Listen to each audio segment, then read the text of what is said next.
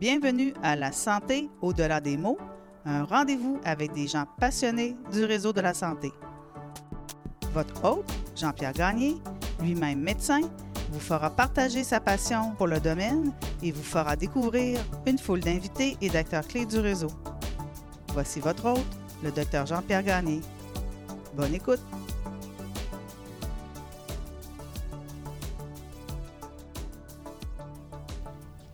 Alors bonjour et bienvenue à ce nouvel épisode de La santé au-delà des mots. Mon nom est Jean-Pierre Gagné. J'ai aujourd'hui une euh, invitée très spéciale puisque c'est à toute fin pratique la première euh, présidente directrice générale que j'ai connue en arrivant à Québec. Dans les faits, euh, en préparant l'entrevue, je me suis rendu compte que je ne me rappelais plus de la personne qui avait précédé mon invité d'aujourd'hui, qui est Mme Gertrude Bourdon. Madame Bourdon, bonjour. Bonjour, docteur Gagné. Alors, merci de vous prêter à l'exercice de ce balado. Merci à vous, ça me fait grand plaisir. Alors, on va repasser rapidement votre biographie parce que si on s'attarde seulement à ça, on va, faire un balado de deux heures. Mais je rappellerai que vous êtes né en 1955 à Saint-Cyprien, dans Chaudière-Appalaches, une municipalité qui avait à l'époque 1100 habitants et qui en a, si je ne m'abuse aujourd'hui, peut-être autour de 5 à 600. Ça doit dépendre des jours. L'été, euh, c'est un petit peu plus achalandé. Il y a des chalets, des maisons d'été, mais oui, entre 500 et 600, je pense. C'était quoi grandir à Saint-Cyprien dans les années 50-60? Euh, Bien, pour moi, euh, ça dépend des gens, là, parce que chez nous, on est huit enfants, puis on n'a pas le même vécu. Mais pour moi, ça a été. j'ai adoré vivre à la campagne. J'ai aimé ça. J'ai tu sais, on était euh, dans les années 60-70. Euh, j'ai eu la chance d'ouvrir la polyvalente à Benaki, à Saint-Prosper. Alors, tout était neuf. C'était une polyvalente qui avait quoi, 500-600 étudiants à l'époque. Alors, euh, j'ai aimé ça. J'ai aimé ça. Vous êtes arrivé à Québec au début des années 70? oui, exactement, 71, exactement, je pense. Donc, vous quittez la maison adolescente, là. Oui, tout à fait. Vos parents disent quoi de ça, de vous voir partir à 16 ans pour ce qui était la grande ville à l'époque? Oui, moi, malgré que j'étais déjà venue travailler pendant l'été dans la grande ville à 15 ans, en m'était fait passer pour 17 ans. Et euh, donc, j'avais apprivoisé Sainte-Foy à l'époque. Et, euh, et, à l'époque aussi, il y avait le transport en commun. Hein. Je peux prendre le bus, ce qui n'existe plus aujourd'hui. Donc, on avait plus accès d'une certaine façon, de façon, euh, je dirais, autonome à la ville. Euh, mais mes parents, non, c'était compris qu'il n'y avait pas de. Le cégep, c'était Québec. C'était Lévis ou Québec, là. Quel souvenir avez-vous des années 60? Parce que moi, c'est une période de l'histoire qui m'intéresse beaucoup. Je vais vous poser, mettons, vous rappelez-vous, par exemple, de l'assassinat de John F. Kennedy, ou c'est quelque chose que vous avez appris plus tard dans les livres d'histoire ou euh, dans les journaux. À l'assassinat de John F. Kennedy, j'étais à l'école primaire et on nous a, réussi, a réunis dans euh, la grande salle centrale. Et euh, ça repassait aux nouvelles en noir et blanc, euh, en, boucle. Et j'ai jamais oublié le visage de Jackie et le sang sur son, sur, son, beau tailleur rose. Et à l'époque, on ne voyait pas le tailleur rose. C'est noir et blanc. Oui. Et les autres souvenirs, un autre gros souvenir marquant, parce que ma mère avait mis des, des statues dans la, dans la, cave chez nous, parce que c'était pas un sol, c'était une cave. Et euh, c'était l'affaire de la baie des cochons quand il y avait eu une menace de guerre, puis ma mère était sûre que la guerre allait éclater, mais mes parents avaient quand même un peu connu la guerre parce que des, des, cousins étaient allés euh, mourir euh, dans, dans les, vieux pays à l'époque.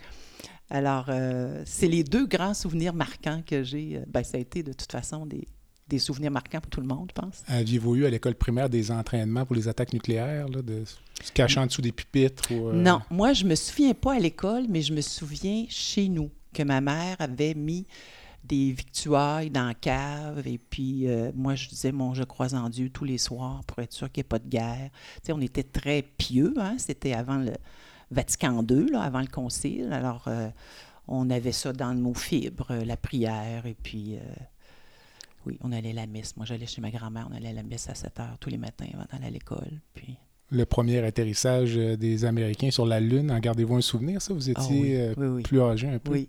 oui, mais ça, c'était la même chose à la campagne. Euh, quand il y avait des événements comme ça, on nous réunissait dans la salle et puis l'école arrêtait. Donc, c'était déjà... La vie arrêtait. Oui, et c'était très positif. On aimait ça, mais là, on c'est comme si on assistait en, gang, dans le fond, à quelque chose de, de spécial. Puis c'est, on n'oubliait jamais les, les, noms des personnes après ça. C'était un peu comme l'étude du catéchisme. Hein. On n'oubliait jamais ça. C'est, euh, puis, comme derniers événements des années 60, euh, la guerre du Vietnam, le mouvement hippie, est-ce que ouais, c'est des là, choses j'étais qui... plus vieille, mais euh, oui, je me souviens d'avoir assisté à des, des manifestations. Je pense que c'était à Saint-Georges à l'époque où on organisait ça. À partir de 14-15 ans, là, on était pas mal euh, olé olé. Là. On était. euh, oui, on était adultes presque. Et euh, finalement, vous déménagez à Québec, donc euh, très jeune pour l'époque. Vous devenez enceinte très jeune également d'un Les garçon. années 70. C'était, c'est ça, d'un garçon. Et vous avez deux petits-enfants. Exactement. Deux belles, deux belles grandes filles maintenant. Puis à l'époque, donc, euh, en faisant des recherches, euh, j'ai appris que vous étiez lancé d'abord dans la décoration. Est-ce que c'est de cette époque-là que vous gardez l'élégance qu'on vous connaissait comme... Oh, euh, c'est gentil. Euh, c'est un peu un hasard, comme mon conjoint était dans le domaine, était plus une, une fibre entrepreneur, il avait fait ses études, il continuait ses études en marketing. euh, et euh, un de ses oncles lui avait proposé ça. Et euh, on- donc, on a ouvert cette petite boutique-là, qui était une petite boutique et de décoration, peinture, couvre-plancher. euh. et j'ai fait euh, mes classes. J'ai adoré ça parce que ce que j'aimais beaucoup, c'était le service à la clientèle. Vous savez, quand la clientèle est satisfaite, euh, c'était, très gratifiant. Puis, au bout de six ans, mon, mon conjoint a eu une, une offre intéressante. À l'époque, il y avait pas mal d'emplois dans les, la représentation. C'était, la construction était en plein essor. hein, et donc, il y avait beaucoup, beaucoup de, de possibilités dans ce domaine-là. Et donc, on a hésité entre un projet, un grand, grand projet de construction pour ouvrir un commerce versus euh, vendre le commerce puis passer à autre chose. Puis moi, j'avais un désir plus profond de retourner aux études aussi. D'où la transition vers le nursing. Yes. Pouvez-vous nous parler un peu de ça? Ou... Bien, ça s'est fait un peu bizarrement parce que j'ai suivi des cours, je suis retournée au cégep, j'ai suivi des cours en, euh, en technique administrative. L'administration m'a- m'attirait beaucoup. Et euh, puis tout à coup, ben, j'ai pensé peut-être qu'il fallait que je gagne un peu ma vie. Alors, euh, euh, le nursing m'a parlé. Et puis ma mère a subi une toute petite chirurgie à Saint-Sacrement à l'époque. Et puis là, je suis allée la voir un soir et puis j'ai vu les infirmières là, comme des, des abeilles au poste là, qui donnaient des ordres aux médecins, puis ça m'a séduit. Est-ce que vous trouvez dit, que je veux donner des ordres aux médecins. vous avez réussi? Et dites-moi, euh, pour revenir sur euh, le nursing, ce que vous avez connu en début de carrière, puis la profession actuelle, parce que moi, de, de mon point de vue, comme je vous disais avant l'entrevue, j'ai une, une fille qui est en soins infirmiers, puis je pense que ça doit vraiment être une vocation, euh, peut-être maintenant plus que jamais. là, les Mm. conditions de travail sont difficiles, les pénuries de ressources humaines sont euh, criantes. là, ça- les pénuries d'infirmières font la une de façon presque quotidienne. À Québec, ça va quand même relativement bien. À Montréal, on entend des histoires catastrophiques. Donc, euh, quel regard vous portez sur euh, la profession d'infirmière aujourd'hui? C'est un genre de cercle vicieux, euh, selon moi, à partir du moment où c'est moins attrayant, on recrute moins de monde. Donc, qu'est-ce que Mm. vous verriez comme solution? Je, je ne pense pas que tout passe par l'argent. là, de- de- de- Oh non, non, non. Ben, tout passe, ça c'est mon, mon leitmotiv, tout passe par la gestion et la bonne gestion des choses. Ça, c'est, peu importe si on a, on a- peut avoir beaucoup d'argent puis toute la perdre. Alors, Mhm. c'est vraiment le... Mais le souvenir que j'ai, moi, je suis sortie en 1984. Donc, j'étais déjà plus vieille. hein. Je suis retournée aux études plus tard. Et je me souviens qu'à l'époque... Vous euh, aviez presque 30 ans. euh, 29, 28. c'est ça. ouais, 28.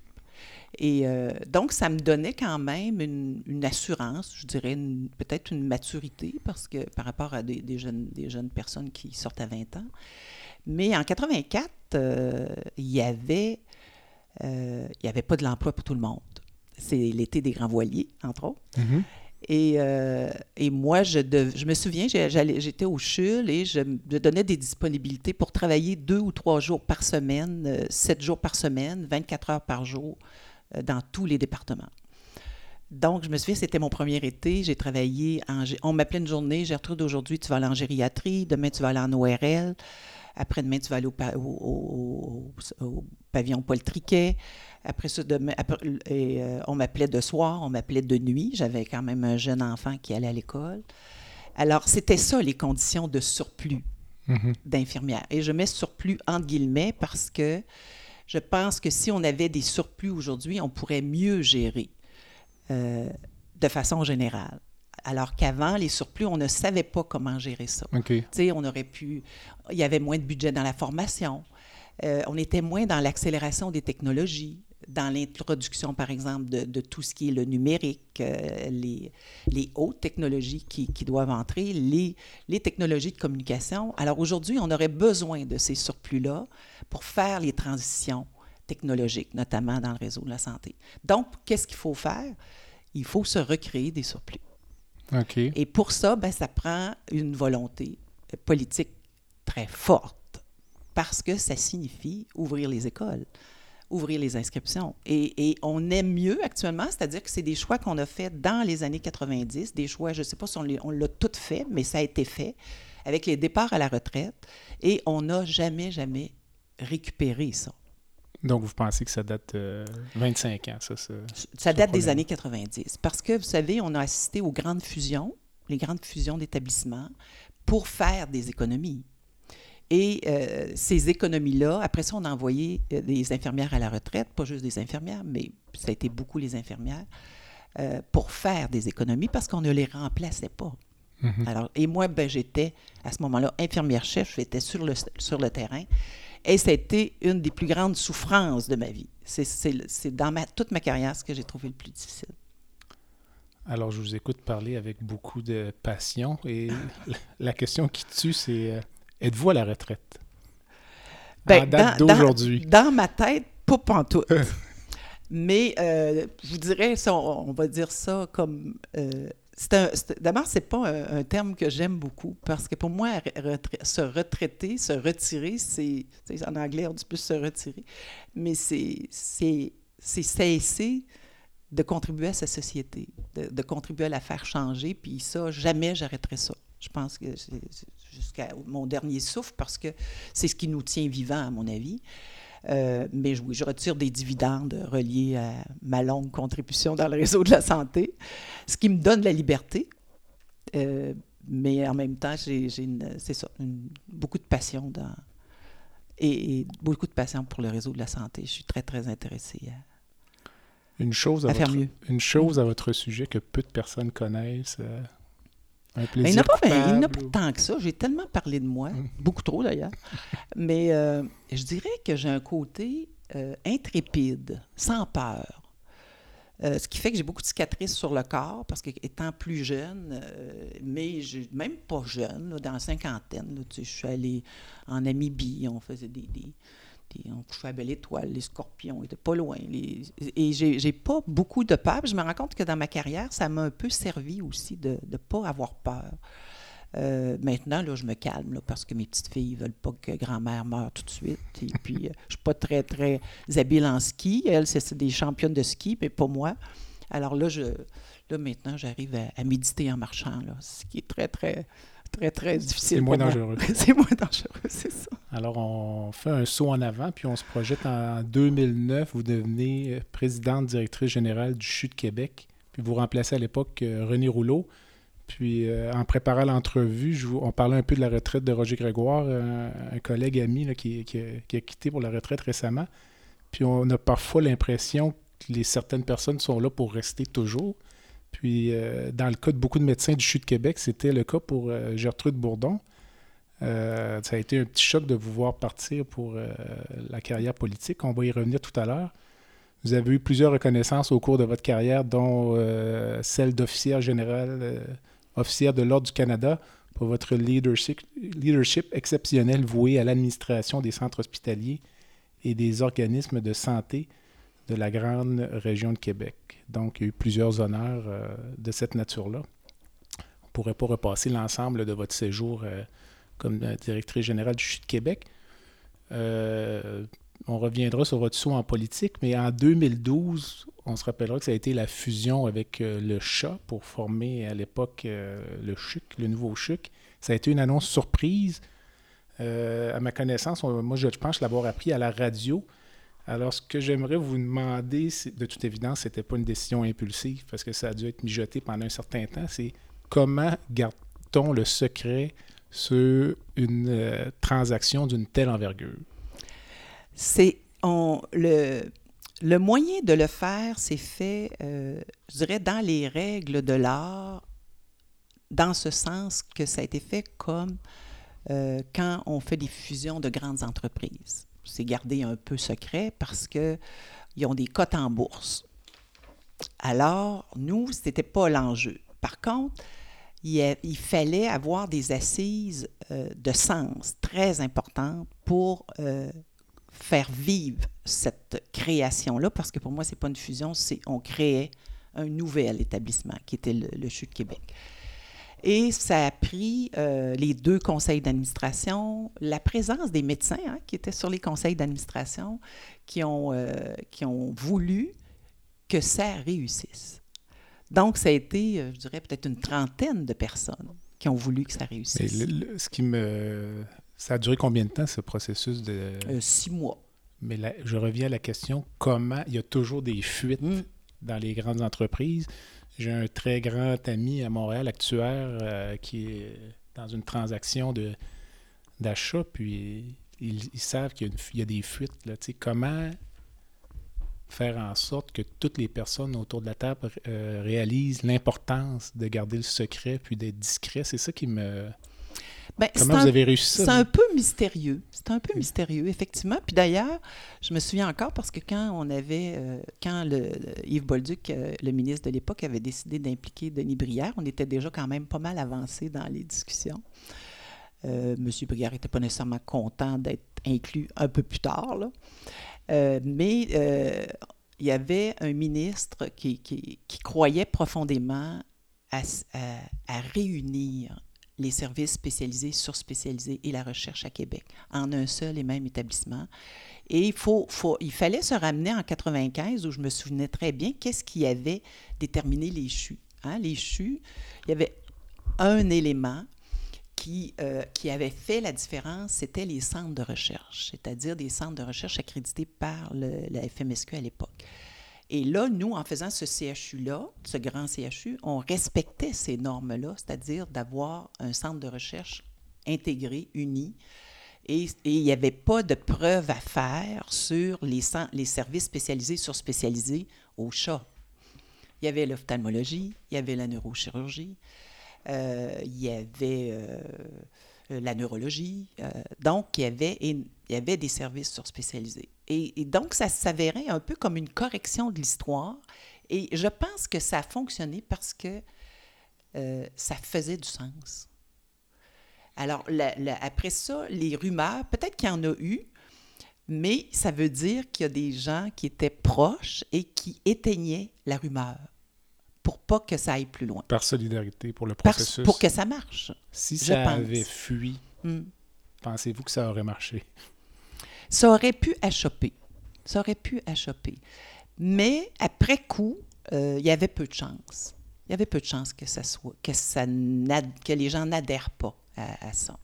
Moi, ce que j'ai trouvé le plus difficile, vous l'avez dit dans votre introduction, c'est euh, que les gens se réveillent et apprennent ça dans les journaux. Et là, c'est pour cette raison-là que j'avais mis mon, visage un peu partout annonçant des rencontres qui se sont faites pendant deux semaines auprès des équipes. La création de ce grand centre hospitalier universitaire, ça, je ne pourrais pas vous redonner l'historique exact, mais il y a eu en même temps la fermeture de certains hôpitaux à Québec, comme Chauveau, Christ Roi. C'était déjà fait, ça. C'est tout dans les années 80-90. ce qui fait qu'on se retrouve actuellement, depuis un certain temps déjà à Québec, avec l'absence d'hôpital communautaire à Québec. Puis quand je dis absence à Québec, euh, on regarde du côté de Lévis, c'est identique euh, également. Euh, l'hôpital communautaire le plus proche serait probablement à Baie-Saint-Paul. Est-ce que c'est un enjeu pour vous d'avoir l'absence de cette ou l'absence d'offres de soins mm. pour la chirurgie générale? En ce qui me concerne, par exemple, je vous dirais l'accent en chirurgie mineure est un problème. Mm. Euh, on recrute des médecins qui sont de plus en plus spécialisés, euh, des fois des fellowships de 2, 3, 4 ans. Ils viennent offrir des services euh, de niveau quaternaire dans le Chute de Québec. Puis en même temps, de temps en temps, on est obligé de leur rappeler qu'il y a une mission de soins de première ligne. Donc, Puis moi, comme chef de service, je peux vous dire que je vois ça comme un enjeu, euh, je dirais pas euh, important à moyen terme. Euh, la, la, solution, euh, non, d'abord, c'est pas nécessaire. C'est juste que quand on, Vous savez, notre problème, dans, notre problème souvent dans la vie, c'est qu'on se donne des dogmes, puis après ça, on est pogné avec, puis on veut plus y déroger. C'est un peu ce qu'on fait avec ça, ici, à Québec. C'est qu'on dit, on a créé un CHU, on a un institut, ça prend des fellows, euh, mais on oublie qu'il y a 50% de notre clientèle qui passe par l'urgence ou qui est du domaine d'un service plus communautaire, c'est-à-dire plus première, deuxième ligne. La question, c'est qu'est-ce qu'on fait pour les soigner? La question, c'est ça. Qu'est-ce que ça prend? Et, et là, on s'est mis des fois dans une espèce de snobisme. Ben non, on est un CHU, on ne fera pas ça. Mais à Québec, il y a une configuration particulière. On l'a fait depuis des années, c'est viable. C'est juste qu'il ne faut pas euh, condamner la population pour un modèle qu'on s'est donné. Et, et c'est pas difficile à faire. C'est pas difficile à faire. Si on prend les exigences de formation, euh, c'est des choses, je me souviens d'avoir déjà euh, parlé de ça avec euh, Régine Blackburn, avec Saint-Sacrement. C'est qu'il faut être capable, là, je pense, comme gestionnaire à Québec, de démontrer qu'est-ce qu'on a besoin pour bien desservir la population. Vous savez, la population, à partir du moment où elle peut avoir un rendez-vous à un médecin de famille, elle peut être référée. Québec, c'est tout petit. Tu sais, qu'on l'envoie à Saint-Sacrement ou que les gens aillent à, au Jeff ou peu importe. On a une population vieillissante, beaucoup aussi en, termes de services. Euh, donc, on, on, a aussi fait au cours des années, euh, on a sorti la médecine familiale, on l'a rentré, on l'a sorti, on l'a rentré, on l'a sorti. Non, mais c'est assez pour devenir fou. Moi, je ne voudrais pas être médecin de famille. Mais on sait qu'on en a besoin. Mais il ne faut pas voir l'organisation de la médecine familiale comme un bouche-trou. C'est un domaine en soi. Si on veut créer des soins à domicile qui soient bien desservis, des CHSLD qui soient bien desservis, pour avoir une médecine familiale qui est forte. Ça demeure quand même un enjeu, selon moi, mais je, oh, je gros... trouve plus non, optimiste. Non, non c'est un gros, gros enjeu, okay. mais ce n'est pas un enjeu de faisabilité. C'est un enjeu de volonté et d'être orienté vers les besoins des patients. Je suis d'accord avec vous, mais vous êtes consciente, je ne vous l'apprendrai pas, qu'on est quand même dans un environnement où les médecins qui travaillent dans un hôpital, peu importe lequel, sont quand même des travailleurs autonomes qui sont jusqu'à un certain point un peu libres de, de, du type de pratique qu'ils ont, puis mm. qui, à un moment, moi je parle pour la chirurgie générale, j'ai des collègues qui, simplement dans leur domaine de surspécialisation, en ont, euh, sont noyés dans le travail. Alors, si ce modèle-là perdure, il vient un moment où les gens vont simplement, au-delà du fait qu'on dirait c'est pas nécessairement du snobisme de dire moi je, je n'offrirai pas ce type de service-là, c'est que je, je ne suis pas en mesure de l'offrir. Ça soulève des problèmes de gestion également parce que certaines des activités dont on parle, de chirurgie mineure ou euh, euh d'autres types de traitements, euh, vont souvent être un peu les derniers en importance là, sur l'agenda du, du, médecin qui finalement va avoir une salle d'opération qui va se libérer, bien, va canceller une cédule. Il y a beaucoup d'enjeux. Euh, ça ne m'apparaît pas si simple que ça. Là, je parle pour la chirurgie générale, mais selon moi, dans plusieurs domaines, euh, ça doit être un petit peu mm. de, de la même nature. Et il y a un fil conducteur dans le problème, c'est le manque de ressources. Ah, c'est certain. On, avance en 2015, il y a une nouvelle désignation pour le CHU de Québec euh, qui devient le CHU de Québec Université Laval avec euh, l'abolition des agences, la création des euh, CIUS.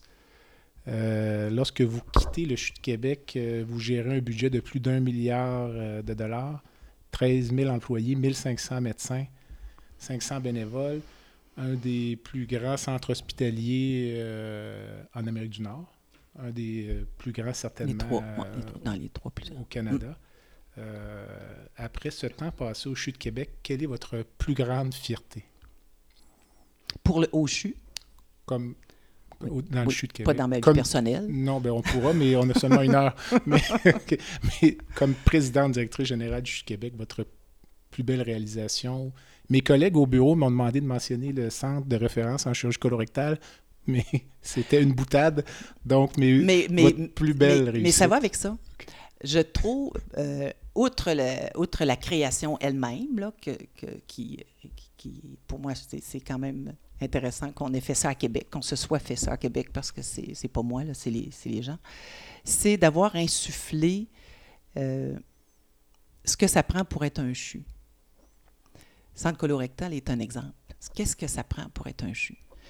Euh, et euh, toute les, l'accessibilité, la trajectoire des patients, l'enseignement, le recrutement, les fellows, la formation de haut niveau, les équipes multidisciplinaires autour de ça. Euh, donc, d'avoir d'avoir pu créer ces modèles-là, mais de l'avoir insufflé. Je me souviens en gériatrie, entre autres, j'étais à Saint-François, puis je me souviens qu'un médecin gériatre m'avait demandé Qu'est-ce que vous attendez de nous, Mme Bourdon Puis j'ai dit J'attends de vous que vous soyez les meilleurs. Et il m'a dit Parfait, je n'ai assez.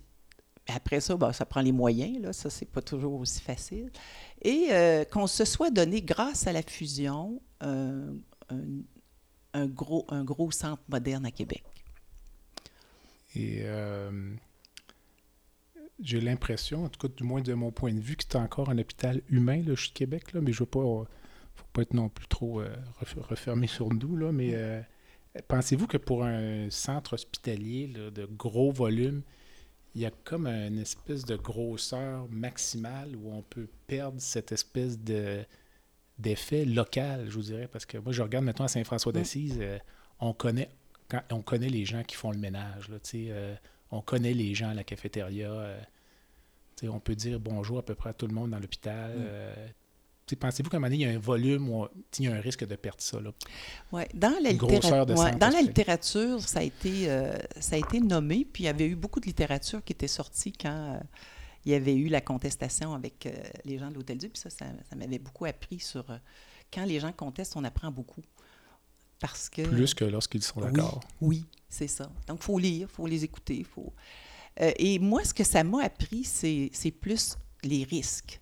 Parce que euh, quand on, la littérature nous dit ça, ça n'a pas marché, moi, je transforme ça alors, pour que ça marche, on fait quoi? Donc, il faut avoir des structures quand même euh, de proximité, une gestion de proximité. Il faut avoir des cadres, des chefs d'unité qui portent la vision globale, qui sont capables d'aller chercher dans ce grand terrain de jeu-là de l'aide, des besoins, ce qui est très positif. C'est ma famille, j'ai une grande famille, mais en même temps, il ne faut pas que ça dénature le travail de proximité. Et ça, c'est ce qu'on... En tout cas, moi, c'est là-dessus que j'ai voulu travailler beaucoup. On a ajouté des postes de chef d'unité terrain pour avoir des unités gérables, à mesure humaine. Vous savez, dans des urgences au CHU, on a deux cadres.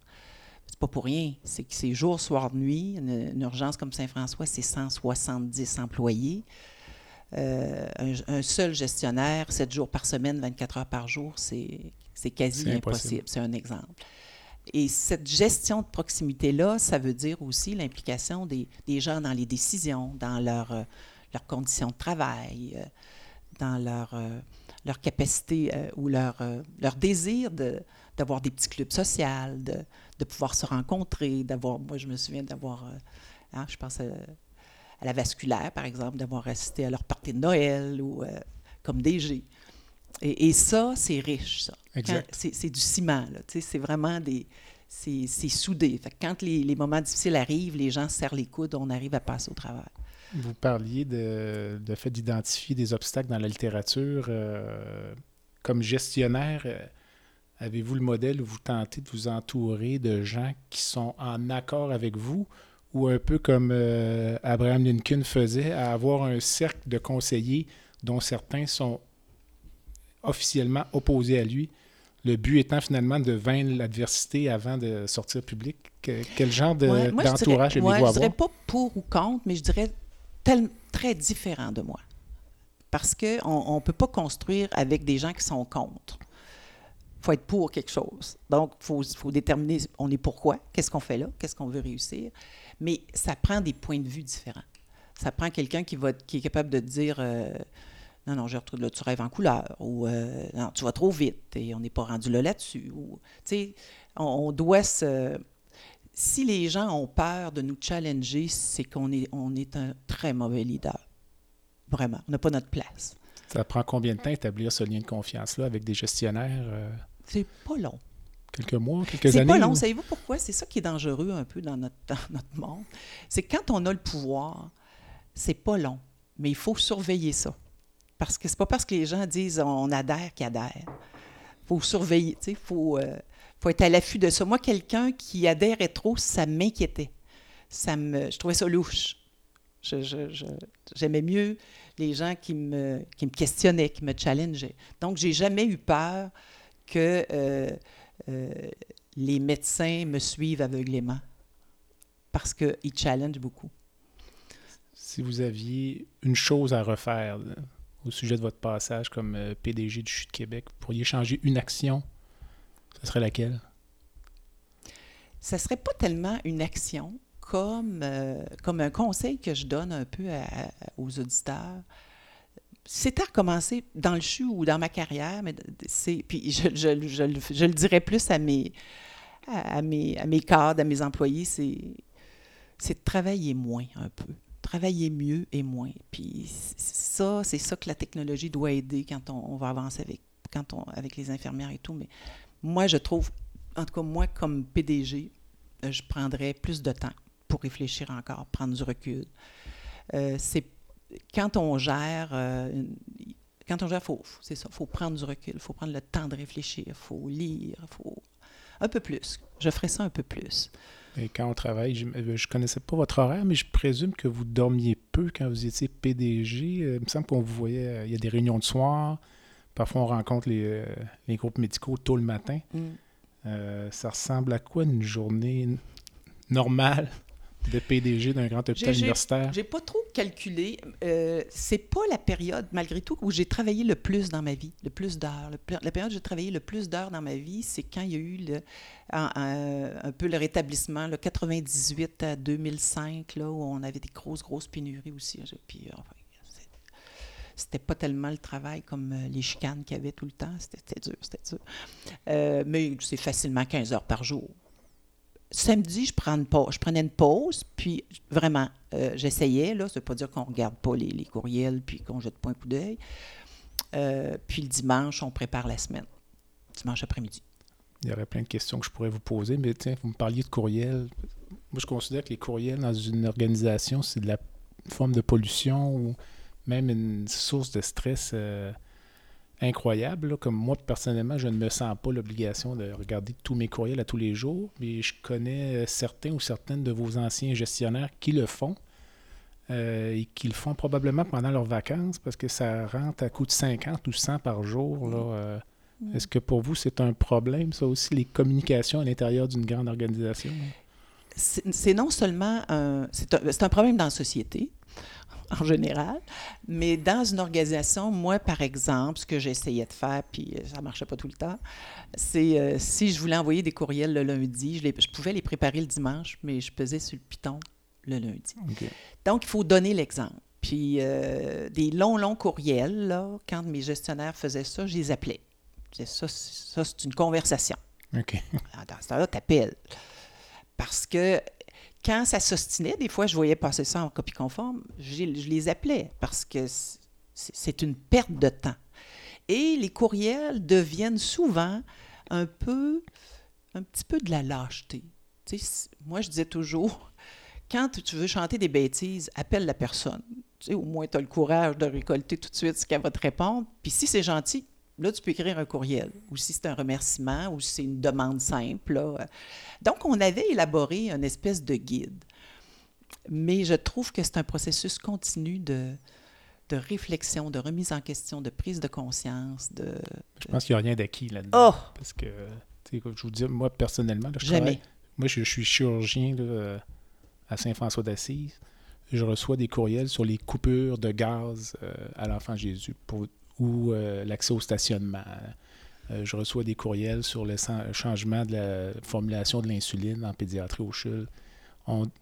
Puis la réflexion, les choses, ça fait quand même 25 ans bientôt que je travaille. Ce que je dis aux gens que je côtoie, avant les courriels, c'est pas vrai qu'on envoyait un envoi postal à tous les docteurs de l'hôpital dix fois par jour. C'est impossible. Donc, je pense que je suis d'accord avec vous. C'est c'est un exercice continu.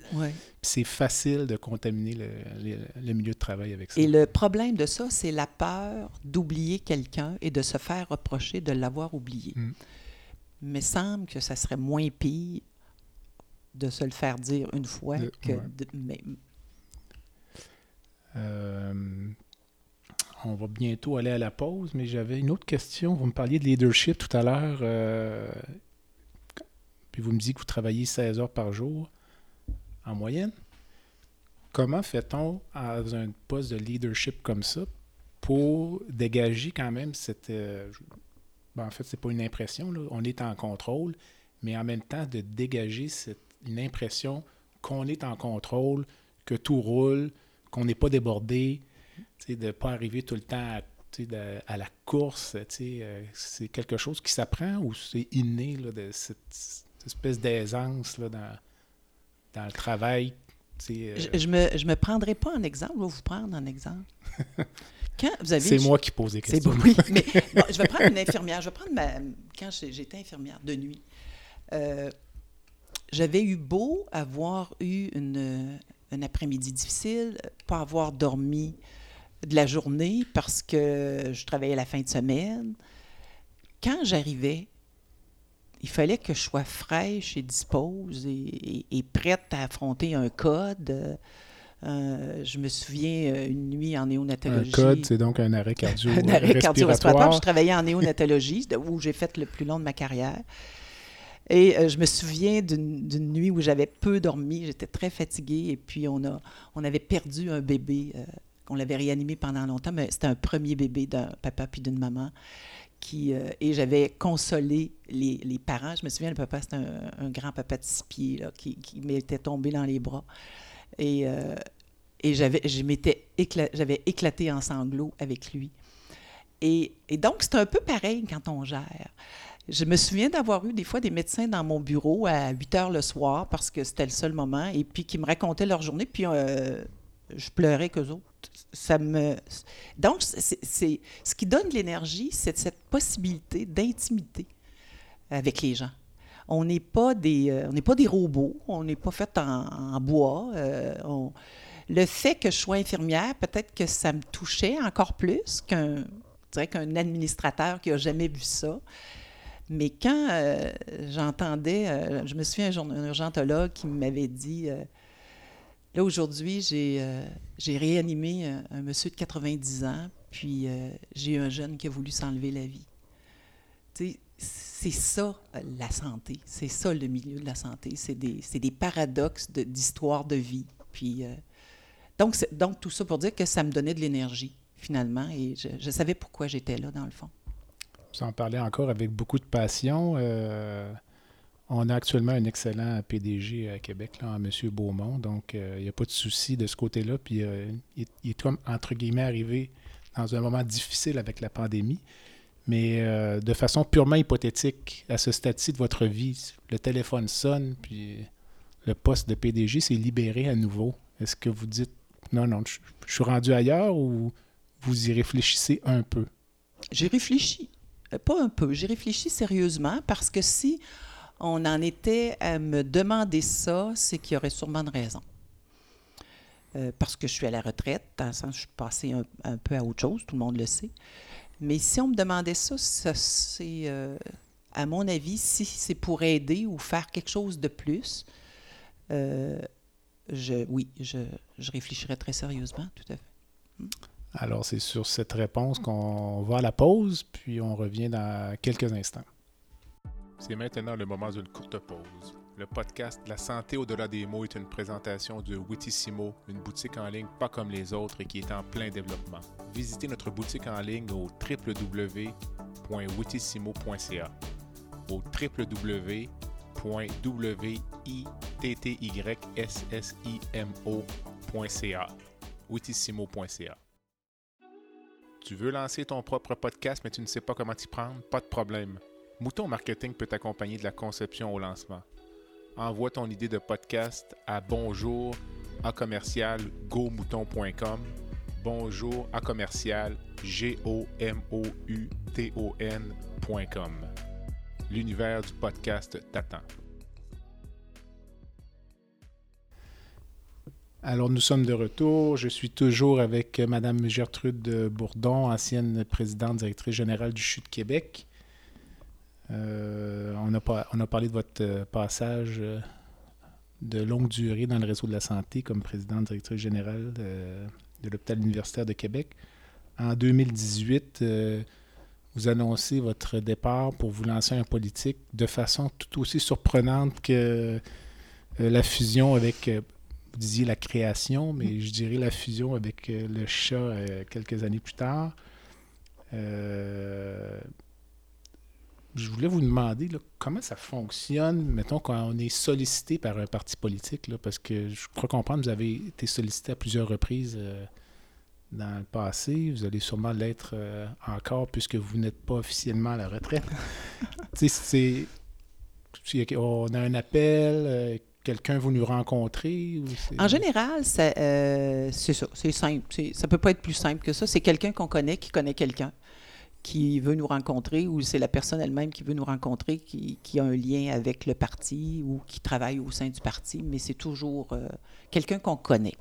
Puis là, à ce moment, à partir du moment où on dit, ben, tu mettons, on pourrait être candidate pour tel ou tel parti, là, je ne voudrais pas revenir sur les circonstances de, de votre choix à l'époque, euh, j'ai une autre question, là, comme adepte de séries euh, de politique. Est-ce qu'il y a un processus, euh, on appelle ça en anglais le vetting? Est-ce mm. que êtes-vous vraiment comme questionné, là, puis on essaie de sortir tous les squelettes du placard? Ça, existe vraiment, ça? Oui, oui, oui. Oui, c'est-à-dire que quand on décide, de, de, comme moi j'ai fait avec le Parti libéral, c'est-à-dire de m'inscrire comme militante aussi, comme membre du parti, mais comme militante, il faut être euh, totalement euh, transparent. Puis, on est là pour aider le parti, hein? c'est ça le militantisme.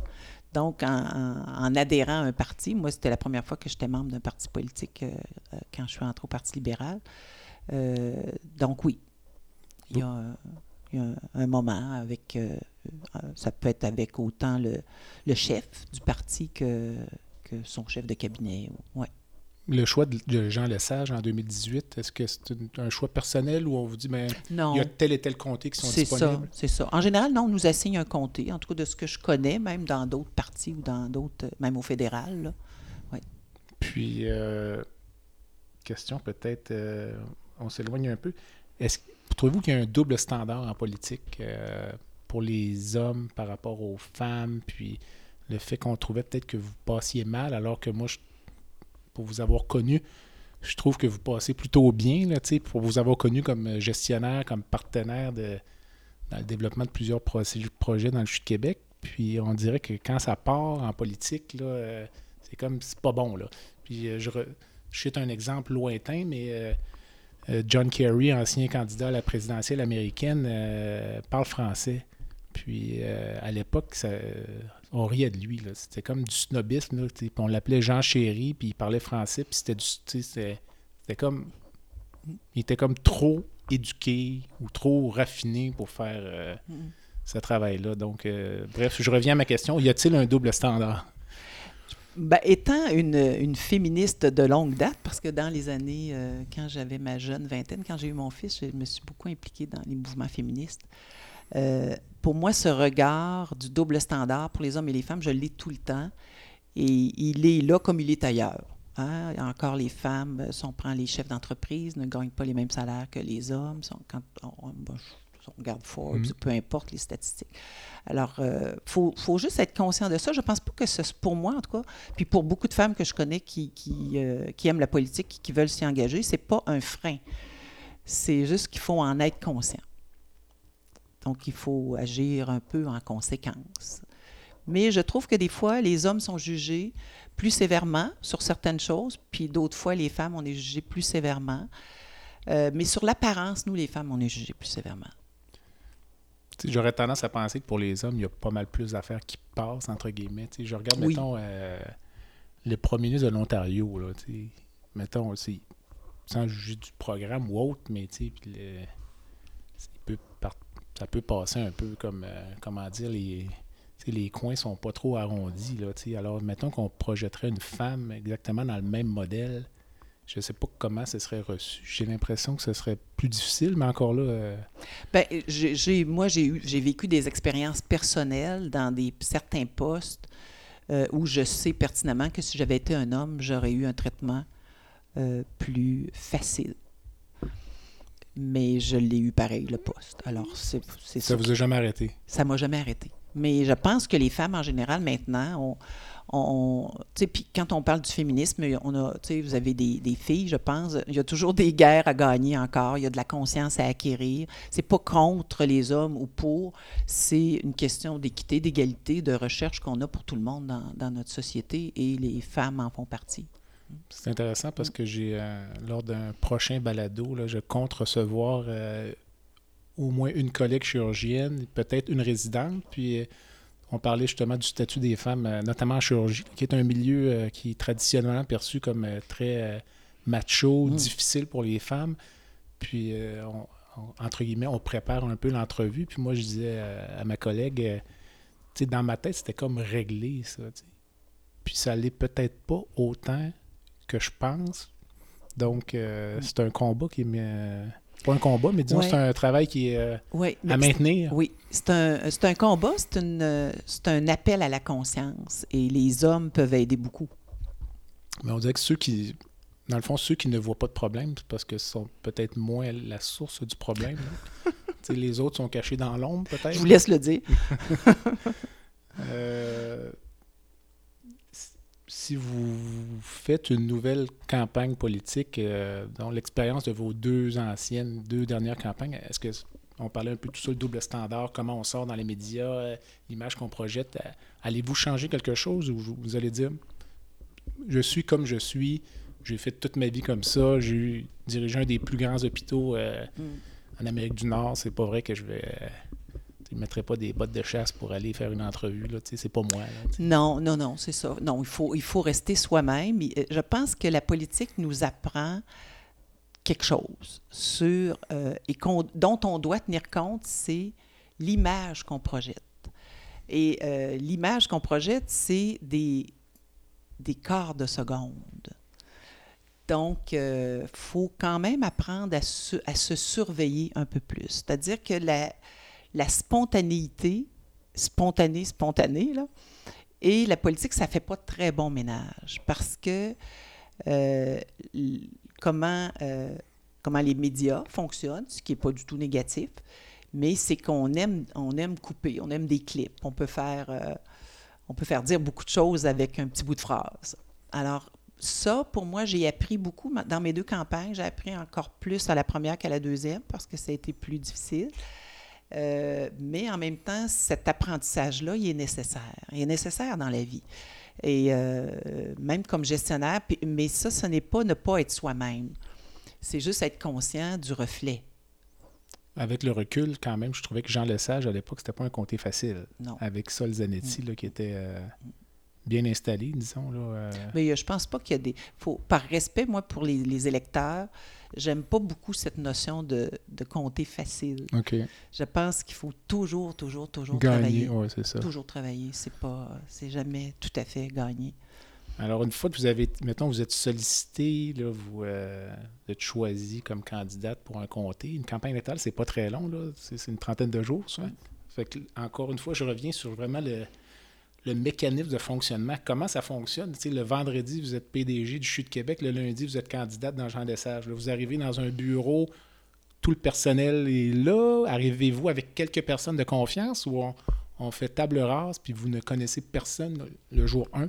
Vous avez seulement quatre semaines pour euh, être sans branle? Dans mon, euh, dans mon, monde politique, c'est-à-dire le monde du Parti libéral, dans, dans Jean Lesage, c'était une, association du comté, de la circonscription, très, très bien organisée, bien gérée. Donc, euh, les, les, la directrice de campagne est là, euh, toute l'organisation est là. Donc, je, je, je, mon travail, moi, comme, comme candidate, c'est d'aller voir la population. Puis, comment au quotidien, là, comme une campagne, comment ça fonctionne? Vous recevez les, messages du chef le matin, vous recevez les grands ben, Ça dépend. Il y a deux campagnes. Hein. campagne, J'ai vécu une campagne euh, générale, puis j'ai vécu une campagne partielle, dans Jean Talon. Donc, c'est très différent. Euh, mais une campagne générale, oui. Il y, a les, euh, il y a les annonces de la journée pour, de la part du grand chef, du chef qui se promène au Québec. Et il y a ma journée à moi. Dans le, et il y a un peu des deux. Il y a des mélanges. Donc, on, c'est un peu exigeant. C'est 5 heures le matin à. Mais ça, vous êtes habitué. C'est ça. Bon. Exactement. Puis je présume, mais encore là, on ne veut pas prêter de mauvaises intentions aux journalistes, mais qui, qui sachent qu'ils ont devant eux une candidate recrue. Là, t'imagines, on doit se faire tendre des pièges, là, de se faire poser une question alors que le premier ministre vient de répondre 15 minutes auparavant dans une entrevue à l'autre bout de la province. Avez-vous vécu des, Oh, des situations comme ça? J'en ai vécu plein. non, pas plein, mais j'en ai vécu, oui, parce que, parce que ce qui est recherché par la population, parce qu'il faut, faut, faut toujours, le, leur- faut toujours donner un sens à ça, ce qui est recherché par la population, c'est la cohérence. Et, et la cohérence au sein d'un parti, ben, c'est excessivement important. Pouvez-vous concevoir euh, que d'un point de vue extérieur, les gens voient une candidate comme vous, là, une, une gestion- une gestionnaire, une haute gestionnaire du réseau de la santé, lorsque vous faites le saut en politique presque instantanément, pouvez-vous concevoir que certaines personnes perçoivent qu'il y a un conflit d'intérêts potentiel dans le fait où, euh, une semaine avant, vous étiez en relation avec euh, le gouvernement pour Mm. défendre les intérêts de votre hôpital, alors qu'en même temps, vous êtes peut-être en train de préparer votre saut en politique? Êtes-vous- Pouvez-vous concevoir que ça, de, de la part de la population, ça peut être un, un enjeu? On a vécu un peu la même chose à l'époque à, à la FMSQ, quand Mm. Gaétan Barrette a fait le saut là, directement en politique. là. Mm. donc, euh, Oui, c'est-à-dire que quand on vient des grands réseaux, que ça vienne, ça vienne du réseau de l'éducation euh, ou du réseau de la santé, là, je prends mon exemple, mais il faut, il faut être très, euh, très rigoureux sur les pare-feux qu'on met. Qu'on, se fasse approcher, on vit, dans, on vit dans un monde de liberté, c'est-à-dire qu'on a le droit de se faire approcher, de se faire parler, mais en même temps, quand on quitte, il faut s'assurer que les, choses soient très, très claires, qu'il y a des, lignes très, très, très bien dé- déterminées.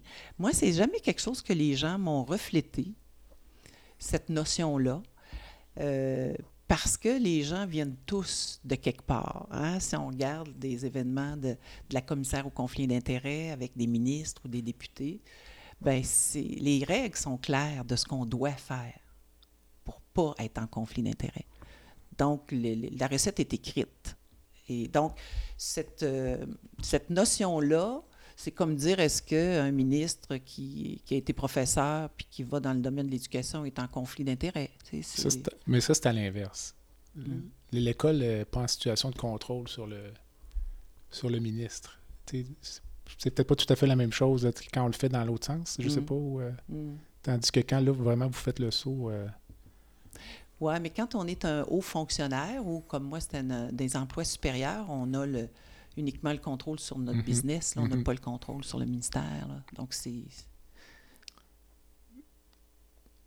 c'est bon. J'allais vous demander, euh, quand vous avez quitté justement en 2018 pour faire le saut en politique, vous étiez quand même à une certaine période de votre vie où vous auriez pu juste euh, décider de continuer comme ça. Là. Je veux dire, je pense que vous aviez quand même pas mal, comme on dirait, le, le contrôle de la business. là, je suis de Québec, ça allait quand même assez bien. Euh, puis là, vous décidez de vous lancer comme euh, complètement dans un nouveau territoire. là. Je présume que c'est un processus de réflexion qui était là depuis un certain temps. Mm.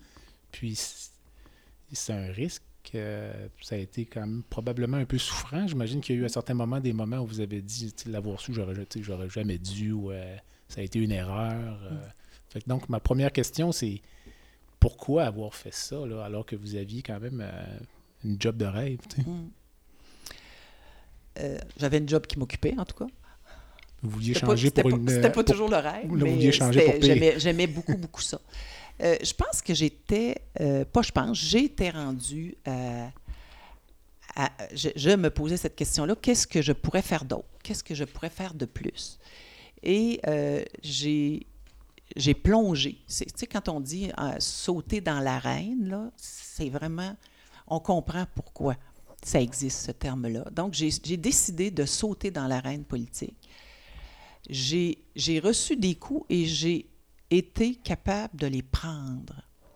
Ça ne m'a pas abîmé.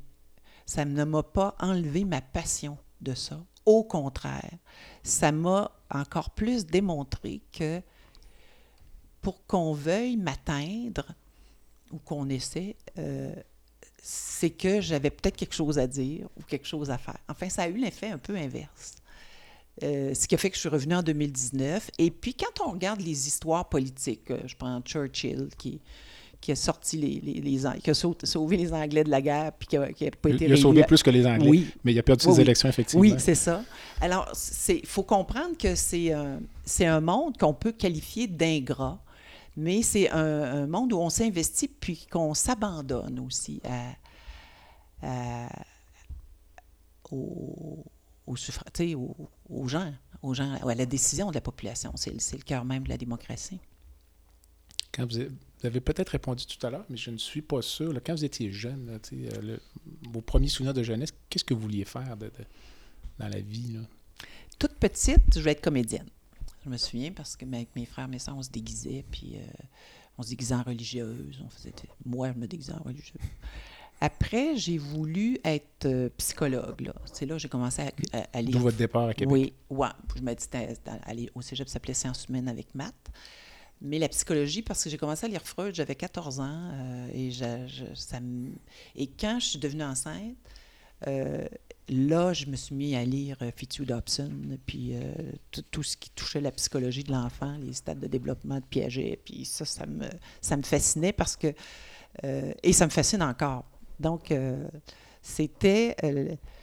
dans le fond, la communication, puis comprendre les humains, puis la passion des humains. Ça, ça me. Ça s'éteint jamais.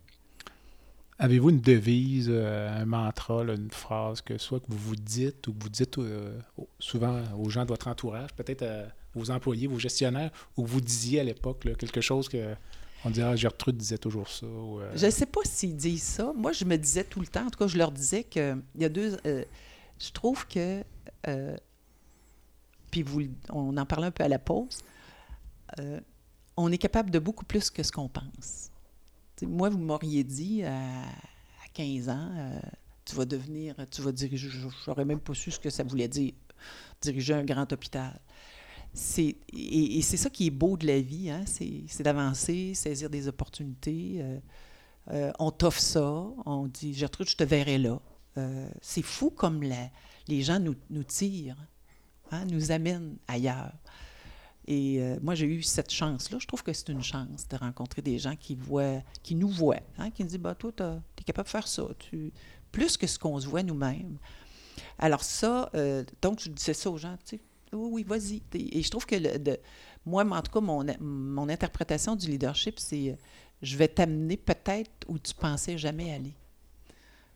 Pour atteindre les hauts niveaux que vous avez atteints dans votre carrière, est-ce qu'il faut être agressif, je dirais, ou euh, dans la recherche d'opportunités? Euh, est-ce qu'il faut peut-être euh, blesser certaines personnes, faire des détours, faire des petites passes croches, ou euh, vous avez toujours juste fait confiance à vos capacités, puis de dire, je, Oui. vais être sélectionné en raison de mes qualités et de mes valeurs propres, j'aurais pas besoin de faire des, des, euh, des coups bas. Des magouilles ou des... Mm, ouais. Non, j'ai jamais eu, j'ai jamais eu à faire ça, puis j'aurais jamais fait ça non plus. Par contre, de blesser, c'est pas tellement. euh, non, blesser, il faut jamais blesser les gens. Faut, comme je dis, moi, ça, c'est une autre phrase que je disais souvent on n'est jamais trop gentil. Mais c'est vrai qu'on n'est jamais trop gentil. Il faut être poli, il faut être gentil, il faut savoir, faut parler comme il faut aux gens. On, est des humains fragiles, puis c'est le fun quand, dire merci, dire s'il vous plaît, ça coûte pas plus cher. Mais des fois, on prend des décisions. Je prends pour euh, le projet de l'Hôtel Dieu versus le nouveau complexe hospitalier. Il y a des gens qui ils ils vont m'en vouloir toute leur vie. Il y en a qui m'ont pardonné. J'ai- la liste complète. On va... le- Non, c'est pas vrai. Alors ça, dans des décisions de gestion, ça arrive que euh, même si on essaie de bien faire les choses, qu'on essaie de les respecter, de les laisser s'exprimer, il y a des gens qui, euh, qui, euh, qui n'acceptent pas nos, nos décisions, mais si on, si, on, si on veut faire l'unanimité dans des décisions, on ne gère pas. Là. Quelle est votre définition de la santé? C'est quoi pour vous être en santé? Ma définition, elle, évolue constamment parce que je vieillis à tous les jours. Aujourd'hui, euh, puis je dirais, dans le fond, maintenant, parce que moi, j'ai travaillé en pédiatrie, c'est une recherche constante d'équilibre dans toutes les sphères de notre personne, physique, mentale, intellectuelle. euh, euh, mais on, va garder physique et mental, là, puis c'est déjà... euh, et la santé, ce, que je, ce dont je suis sûre, étant une gestionnaire de la santé puis une, infirmière encore, c'est que la santé, c'est ce qu'il y a de plus fragile et c'est ce qui nous rend le plus vulnérable et c'est la base de tout. Si j'ai plus la santé, mon monde change. Si j'ai, je jouais au golf, puis quand il y avait une, une- une bonne amie qui avait mal, qui avait de la douleur, on est obligé d'arrêter un peu de jouer au golf.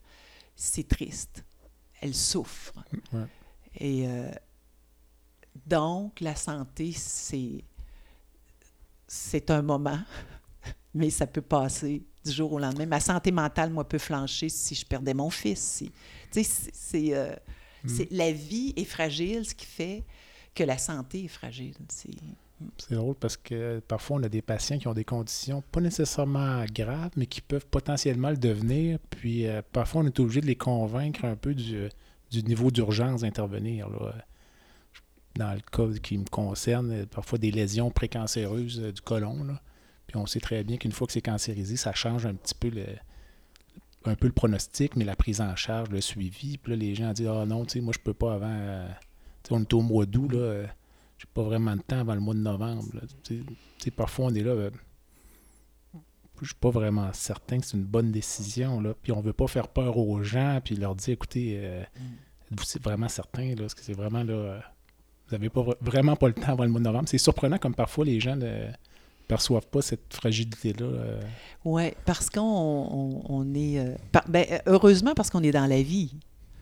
Hein, on ne se lève pas le matin en se disant bon, qu'est-ce qui va m'arriver aujourd'hui? On n'y pense pas. Ben, il y a des gens qui font ça quand même. Oui, mais il y a, un- y y y a nom à ça. Mm, mm. C'est pas bon. C'est un problème de santé mentale, d'une Ouais, certaine ouais. façon. Donc, c'est positif, à mon avis, qu'on ait une tendance à réagir. C'est pour ça qu'on on doit avoir un réseau qui doit euh, nous aider à, à- à faire de la prévention encore plus. là. On, est, on espère sortir de la pandémie. Là. Euh, donc, on est. euh, ceux qui écouteront avec un peu de recul, là, on est en juillet 2021.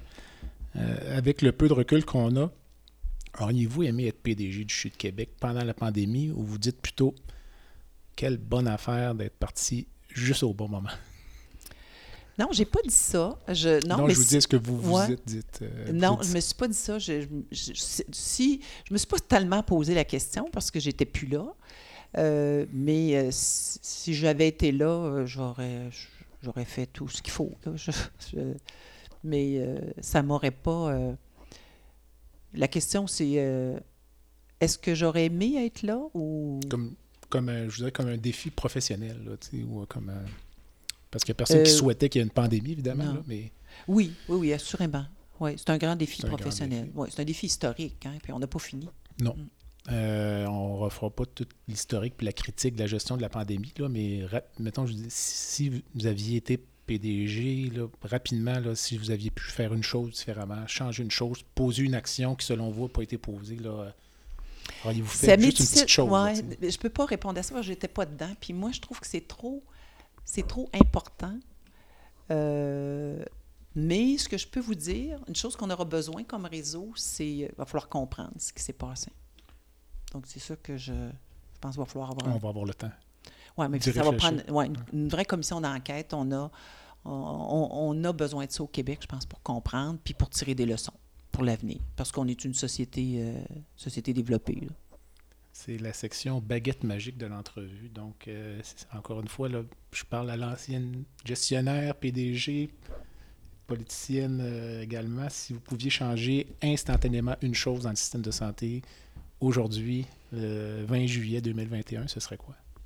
Ah, euh, qu'il n'y ait plus de pénurie, qu'il y ait des surplus, des surplus de personnel. Parce qu'on est rendu à se donner un système. On va devoir décider à un moment donné si on le veut, vraiment, ce système-là. Euh, mais on pourrait avoir des. On peut former des surplus de médecins. On a les meilleures formations au monde qu'on donne. Et actuellement, on met beaucoup, beaucoup d'énergie à gérer les pénuries. Non seulement on met de l'énergie à gérer les pénuries, mais on se justifie des pénuries pour ne pas faire des choses. Et, et c'est grave un peu. Là. C'est parfois plus facile de gérer de la décroissance à certains égards. Je regarde un petit peu euh, pour l'avoir vécu à l'interne, là, dans le comité de gestion interne du CHU de Québec, lorsqu'on a euh, fermer radicalement au printemps 2020, c'était un exercice relativement facile. Mm. On ferme, on, met des, presque des cadenas sur les portes de salles d'opération. C'est facile.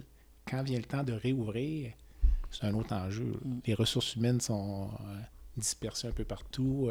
Mm. Donc, c'est pas nécessairement facile non plus de, de croître, de faire croître l'organisation. Mais c'est pas une question de, facilité parce qu'il n'y a rien de facile. On peut pas. Tu sais, la gestion de la pénurie, c'est pas facile. Non. Euh, la question, c'est plus qu'est-ce que. C'est quoi les besoins? Hmm. Qu'est-ce qu'on veut se donner comme système? C'est tout. C'est quoi les besoins? Hein? Hmm. Et si on dit on, on, a une population qui des besoins, c'est 100% mais on est capable de s'en payer 70 bien, il faut le dire. Hmm. Puis essayer de mettre le monde sur des listes d'attente de 4 ans. C'est cette, euh, cette transparence-là qu'il faut avoir. On est en train de préparer le tome 2 de ce balado. Alors, je, vais reprendre la baguette magique, puis je vais vous donner le privilège de rencontrer pour un verre de vin blanc comme on a pris ce soir, ou un café selon l'heure du jour ou de la nuit, euh, de rencontrer n'importe qui dans le monde, euh, qu'il soit vivant ou décédé. Quel serait votre choix et pourquoi? Euh, ben, ça rejoint mon côté féministe euh, et une femme que j'ai suivie toute ma vie, de Claude à, ce qu'elle est devenue avec Grace and Frankie, c'est Jane Fonda. Hmm. OK. Jane Fonda, pour moi, c'est une, une, femme qui a pris soin d'elle physiquement, mentalement, qui continue de s'impliquer euh, en politique qui a eu des coups parce qu'elle s'était impliquée avec la guerre du Vietnam, puis elle avait failli se, faire. Euh, euh, bon, pas failli, elle s'est fait maltraiter pas mal aux États-Unis quand elle est rentrée. Elle est passée à travers ça. Elle a gardé son, énergie, son intelligence à travers un monde d'une grande superficialité, hein, qui est le monde. alors, c'est une personne que j'admire beaucoup. Euh, en fin d'entrevue, une cause qui vous tient à cœur, que vous aimeriez nous présenter? Euh? Fondamentalement, quand je, ferme mes yeux, outre les causes dans lesquelles je m'implique, je m'implique avec la fiducie du patrimoine culturel des Augustines pour l'histoire, euh, Québec Philanthrope, qui sont des, grosses, grosses, qui sont un groupe de, de, fondations communautaires au Canada, il y en a 190 le Cégep Limoilou qui touche pour moi la formation, mais mon leitmotiv, je dirais, ce qui m'anime, ça, ça va avec mes deux petites filles, c'est les enfants, la défense des enfants, le soutien aux enfants. on est des adultes, on doit plus s'occuper des enfants. Les enfants qui souffrent, qui ont faim, euh, euh, le soutien aux parents, euh, ça, ça me, ça me, tire les larmes quand on, on, a, quand on, laisse aller des enfants. Dans notre société, on a, on a, ça n'a plus de raison d'être. Et pourtant, ça ne semble pas s'améliorer. Et c'est pas pas normal. Il y a des. Il faut. Euh, oui, il va falloir continuer. C'est pour ça que moi, pour moi, la Fondation Québec Philanthrope, c'est des, des, fondations qui investissent aussi dans des organismes communautaires qui viennent en soutien à des milieux plus défavorisés pour aider les enfants. Le Cégep Limoilou euh, donne des subventions la fondation euh, dans laquelle je suis impliquée, que j'aime beaucoup, euh, aide des familles, des mères monoparentales à poursuivre leurs études, à faire des études. Donc, ça aide les enfants automatiquement. Donc, mhm. l'aide aux parents euh, défavorisés aide les enfants. Et plus parler aussi, faire peut-être vous allez, pourriez faire ça, un balado de parentalité. C'est une bonne idée. Vous allez me suggérer des invités. Alors, je vous remercie. Euh, on est déjà à la fin de l'entrevue, en fait, qui était peut-être plus longue que prévu. Donc, euh, merci beaucoup. Je remercie donc mon invité d'aujourd'hui, Mme Gertrude Bourdon, ancienne présidente directrice générale du CHU de Québec. Euh, une femme dont on entendra parler, selon moi, encore au cours des prochains mois et des prochaines années. donc, je remercie également les auditeurs je vous invite à visiter le site web qui est baladosanté.ca, B-A-L-A-D-O-S-A-N-T-E.ca. Vous pouvez vous abonner euh, sur le site web. Vous pouvez également vous abonner au balado sur les différentes plateformes qui vous sont proposées. Je vous invite à m'envoyer des commentaires, à me suggérer des invités. Je fais appel également à des potentiels commanditaires qui aimeraient euh, supporter ce balado. Je vous remercie énormément. En attendant, je suis Jean-Pierre Gagné et vous avez écouté La santé au-delà des mots. À bientôt.